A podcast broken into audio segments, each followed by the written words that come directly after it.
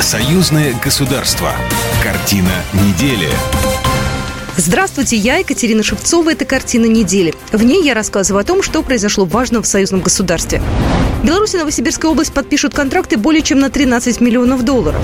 В России началась акция «Георгиевская ленточка». Подписано соглашение о сотрудничестве между «Единой Россией» и Республиканским общественным объединением «Белая Русь». О главных событиях в союзном государстве прямо сейчас.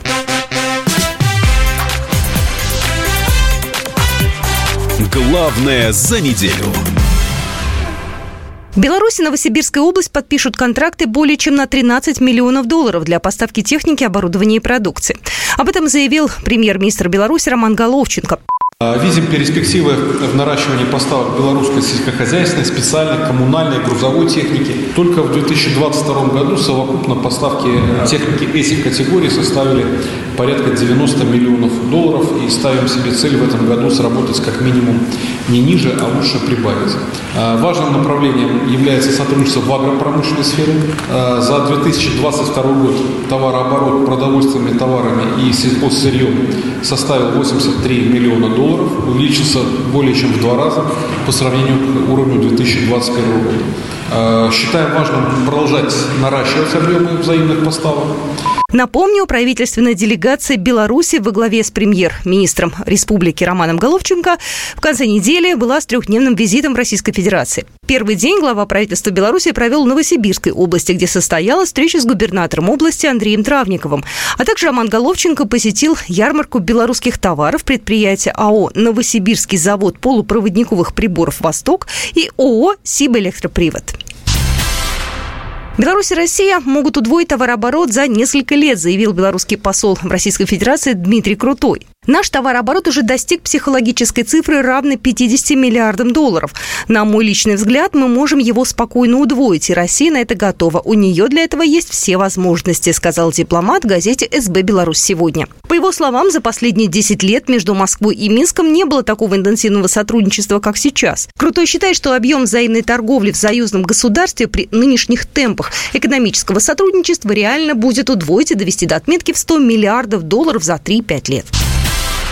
В России началась акция «Георгиевская ленточка». В этом году она пройдет во всех российских регионах, включая новые, передает корреспондент РИА Новости. Председатель движения «Волонтеры Победы», зампред Комитета Госдумы по развитию гражданского общества Ольга Занко заявила, что в этом году символику будут раздавать более 30 тысяч волонтеров. Фотовыставка, приуроченная к старту акции, открылась в холле Совета Федерации. На ней представлены фотографии волонтеров, раздающих ленты в разных уголках России.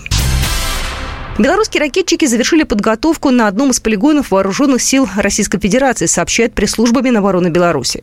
Расчеты отдельного ракетного дивизиона, оснащенного оперативно-тактическим ракетным комплексом «Искандер-М», приступили к активной боевой подготовке в пункте постоянной дислокации. Особое внимание при обучении уделялось дальнейшему совершенствованию практических навыков подготовки ракетного комплекса к применению, тренировки в его развертывании, а также проведению учебно-боевых пусков. Как отметили ведомстве, личный состав состав расчетов детально изучил вопросы содержания и применения тактических специальных боеприпасов для ОТРК «Искандер-М». В ходе обучения белорусские военнослужащие показали отличные результаты, подтвердив высокий уровень готовности к выполнению задач по предназначению. В Москве в Центральном исполкоме «Единой России» на этой неделе состоялись межпартийные консультации с делегацией белорусской партии «Белая Русь». Обсуждались вопросы взаимодействия в двустороннем и многостороннем форматах. Недавно подписано соглашение о сотрудничестве между «Единой Россией» и Республиканским общественным объединением «Белая Русь». Оно предполагает совместное участие в реализации 28 союзных программ по интеграции России и Беларуси в сфере макроэкономики, финансовых рынков, транспорта, аграрной политики и развития межрегиональных связей. Основная цель соглашения – укрепление суверенитетов и обеспечение экономической безопасности России и Беларуси. Андрей Климов, зампредседателя комиссии Генсовета партии «Единая Россия» по международному сотрудничеству и поддержке соотечественников за рубежом.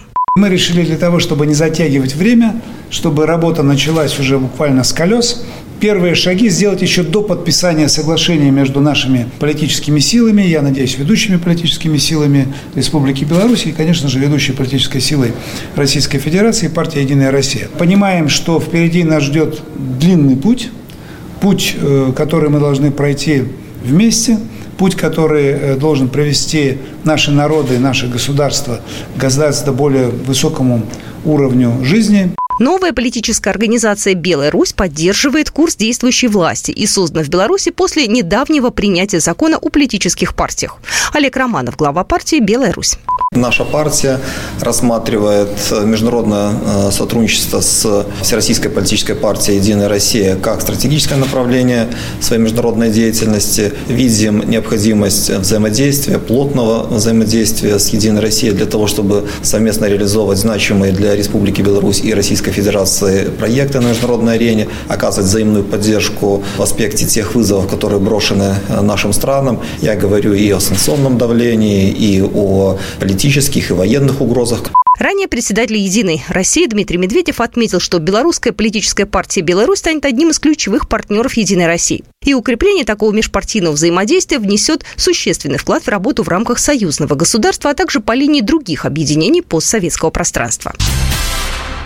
26 апреля исполнилось 37 лет Чернобыльской трагедии, самой крупной техногенной аварии в истории человечества. Взрывы на четвертом энергоблоке атомной станции уничтожили ядерные реакторы само здания. Загрязнению подверглось более 200 тысяч квадратных километров территории Украины, Беларуси и России. Радиоактивное облако достигло не только Ленинградской области, Мордовии и Чуваши. Зараженные осадки выпали на территории нескольких стран. Точное количество пострадавших от последствий аварии подсчитать невозможно. Над проблемой зараженных территорий работали лучшие умы страны Ученые, физики, химики, инженеры, медики, но никто не понимал, что будет дальше. Прогнозы специалистов были осторожными. Илья Вейлкин, заведующий лабораторией Республиканского научно-практического центра радиационной медицины и экологии человека.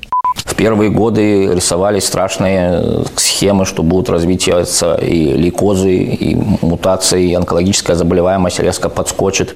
Трагедия подтолкнула к исследованиям радиационного излучения и его влияния на организм человека к новым открытиям в терапии рака, созданию уникальных вакцин, специализированных институтов и медицинских центров. Один из них в Гомеле. Здесь уже 20 лет принимают пациентов со всего мира. Появляются и свои лекарства. Алексей Каратаев, заведующий отделением Республиканского научно-практического центра радиационной медицины и экологии человека.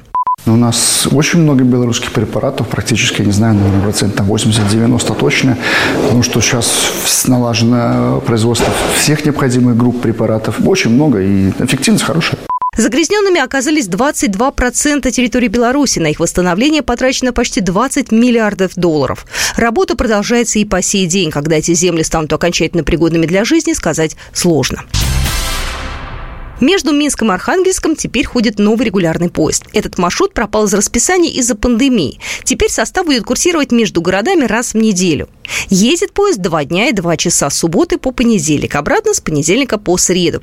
Прежнее расписание, которое было до пандемии, изменили. Теперь дорога пролегает через десятки знаковых городов. Белорусские Орши и Витебск, российские Новосокольники, Великий Новгород, Петрозаводск. И это всего лишь малая часть. Константин Бояр, первый заместитель начальника пассажирской службы БЖД. Но это еще историческо-культурный центр, который позволит гражданам обеих государств, нашего союзного государства, осуществить свои не только личные поездки, но также и туристические, и ознакомиться с красотами и историческими ценностями наших государств. После пробного рейса время пути постараются сократить. Кроме того, во время весенних праздников рейсов между Беларусью и Россией станет больше. По разным направлениям будут курсировать 60 дополнительных составов. На связи МКС космонавты говорили с юными белорусами, россиянами, призерами международной выставки «Космос объединяет поколение союзного государства». Такой подарок подготовили организаторы конкурса для детей, чьи рисунки в итоге вышли в финал конкурса, то есть совершили путешествие на Международную космическую станцию. А фотографии этих работ на орбите стали основой для целой серии выставок в России и Беларуси. Сеанс связи с мкс состоялся в телестудии «Роскосмос Медиа». Практически каждая семья э, после Второй мировой э, Отечественной войны, э, имела какие-то потери в своих рядах. И, естественно, есть это и в наших семьях тоже. Вот я первый полет брал с собой фотографию моего дедушки, когда воевал с 41 по 43 год. А сеанс связи с пилотируемой орбитальной станцией длился 20 минут. Среди прозвучавших вопросов – литературное предпочтение, любимое хобби космонавтов и требования для работы на МКС. От общения с Дмитрием Петелиным и Сергеем Прокопьевым брестские и московские школьники остались под большим впечатлением. Мне больше всего запомнилось как космонавты отвечали на вопросы. Это было очень интересно. С нами разговаривали космонавты из космоса. У них воевали дедушки, у одного он прошел всю войну. Мне больше всего запомнилось, когда космонавты рассказывали про книги, какие у них любимые книги. Цель художественного конкурса – духовно-нравственное воспитание молодежи. Тема для творчества многоплановая. Победа в Великой Отечественной войне, памяти военнослужащих СВО, покорение космического пространства, дружба России и Беларуси и многое-многое другое. Фотографии белорусских рисунков, побывавших в космосе, представили в Бресте. Андрей Сидоров, координатор-организатор программы союзных международных выставок России и Беларуси.